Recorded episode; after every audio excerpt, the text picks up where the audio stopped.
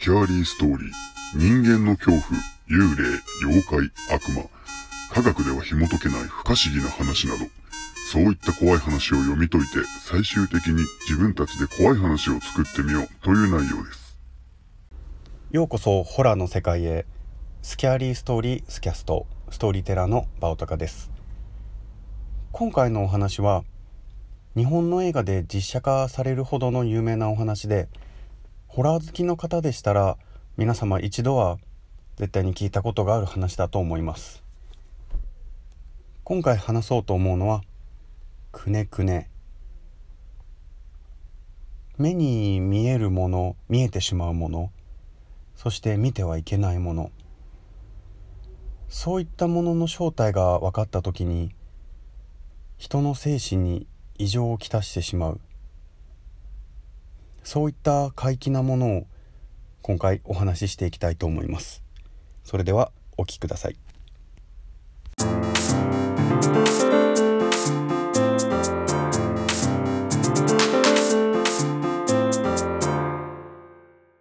これは小さい頃秋田にある祖母の実家に帰省した時のことである。年に一度のお盆にしか訪れることのない祖母の家に着いた僕は早速大はしゃぎで兄と外に遊びに行った。都会とは違い空気が断然うまい。僕は爽やかな風を浴びながら兄と田んぼの周りを駆け回った。そして日が昇りきり、真昼に差し掛かった頃、ぴたりと風が止んだ。と思ったら、気持ち悪いぐらいの生暖かい風が吹いてきた。僕は、ただでさえ暑いのに、なんでこんな暖かい風が吹いてくるんだよ、と、さっきの爽快感を奪われたことで、少し機嫌悪そうに言い放った。すると兄は、さっきから別な方向を見ている。その方向には、かかしがある。あのかかしがどうしたの？と兄に聞くと、兄は、いや、その向こうだ。と言って、ますます目を凝らして見ている。僕も気になり、田んぼのずっと向こうをじーっと見た。すると、確かに何か見える。なんであれは？遠くからだからよくわからないが、人ぐらいの大きさの白い物体がくねくねと動いている。しかも周りには田んぼがあるだけ、近くに人がいるわけでもない。僕は一瞬奇妙に感じたが、ひとまずこう解釈した。あれ、新種のカカシじゃない？きっと、今まで動くカカシなんかなかったから、農家の人か誰かが考えたんだ。多分さっきから吹いてる風で動いてるんだよ。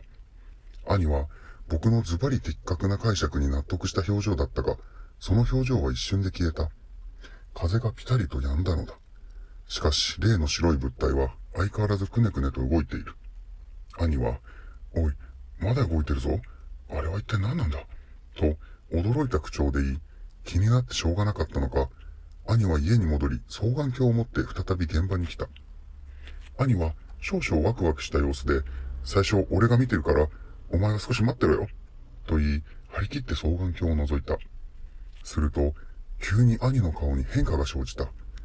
みるみる真っ青になっていき、冷や汗をダクダク流して、ついには持っている双眼鏡を落とした。僕は兄の変貌ぶりを恐れながらも兄に聞いてみた。何だったの？兄はゆっくり答えた。わからない方がいい。すでに兄の声ではなかった。兄はそのままひたひたと家に戻っていった。僕はすぐさま兄を真っ青にしたあの白い物体を見てやろうと、落ちている双眼鏡を取ろうとしたが、兄の言葉を聞いたせいか見る勇気がない。しかし気になる。遠くから見たらただ白い物体が奇妙にくねくねと動いているだけだ。少し奇妙だが、それ以上の恐怖感は起こらない。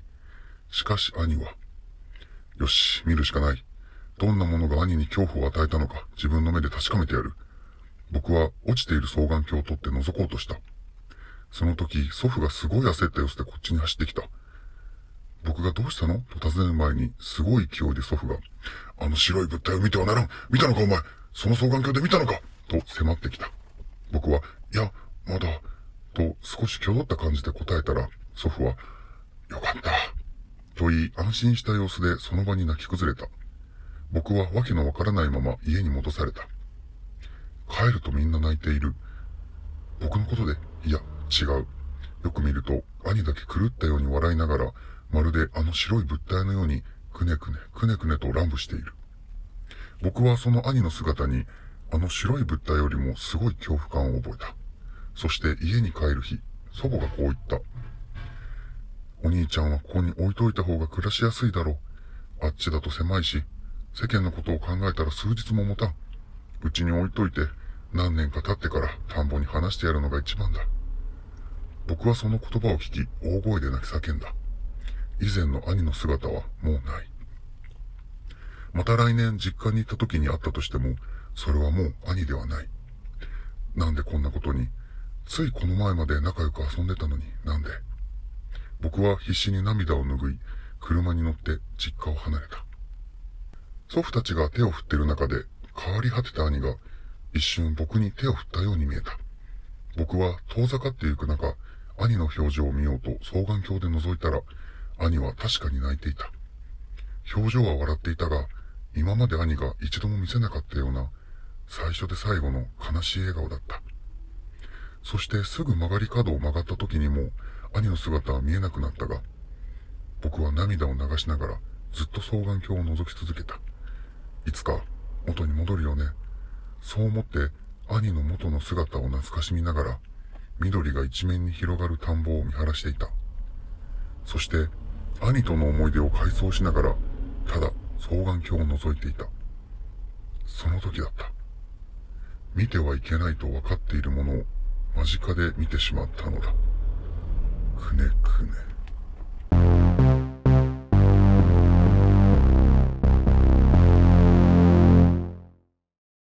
はい今回のお話くねくねもう十数年前だったと思うんですけど初めてこの話を読んだ時にすごい記憶に残るというか異様な話でで似たような話がいくつも掲載されていたので当時はすごいビビりながら読んでいましたね。まあ、くねくねというものは、ま、特に色が白かったり黒かったりでこう人間とはかけ離れたような動きで体をこうくねらせる。で真夏に見られることが多くて水田だったりとか河原などで見られることが多かったり。遠くから見たら問題ないんですけどそれが何者であるかを理解すると精神に異常をきたしたり。そういったくねくねの話っていっぱいあるんですけど海辺に出てきたパターンでしたり市街地に現れたり。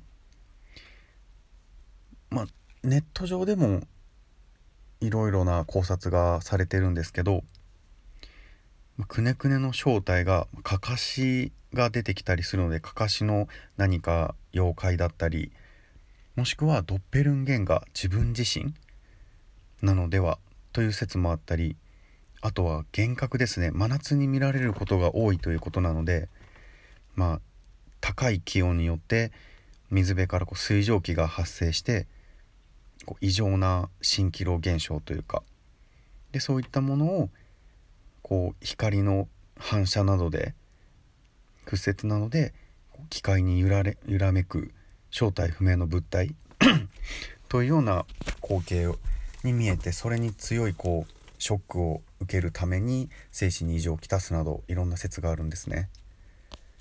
でこれ2010年に映画化もされてるんですけどこの映画は正直僕は見てないです。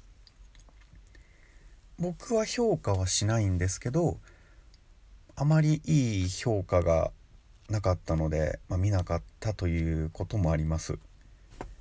まあ、興味ある方は是非見てみてください。でこういったまあいろいろなとこで見られる同じような現象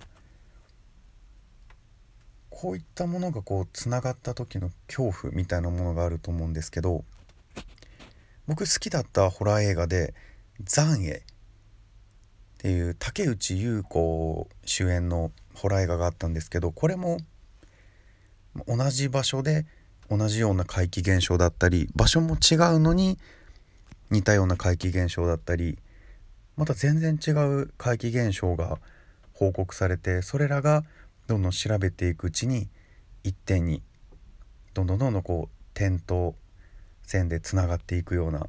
で最終的にはネタバレになるんで言わないんですけど全ての元凶が明らかになるといった。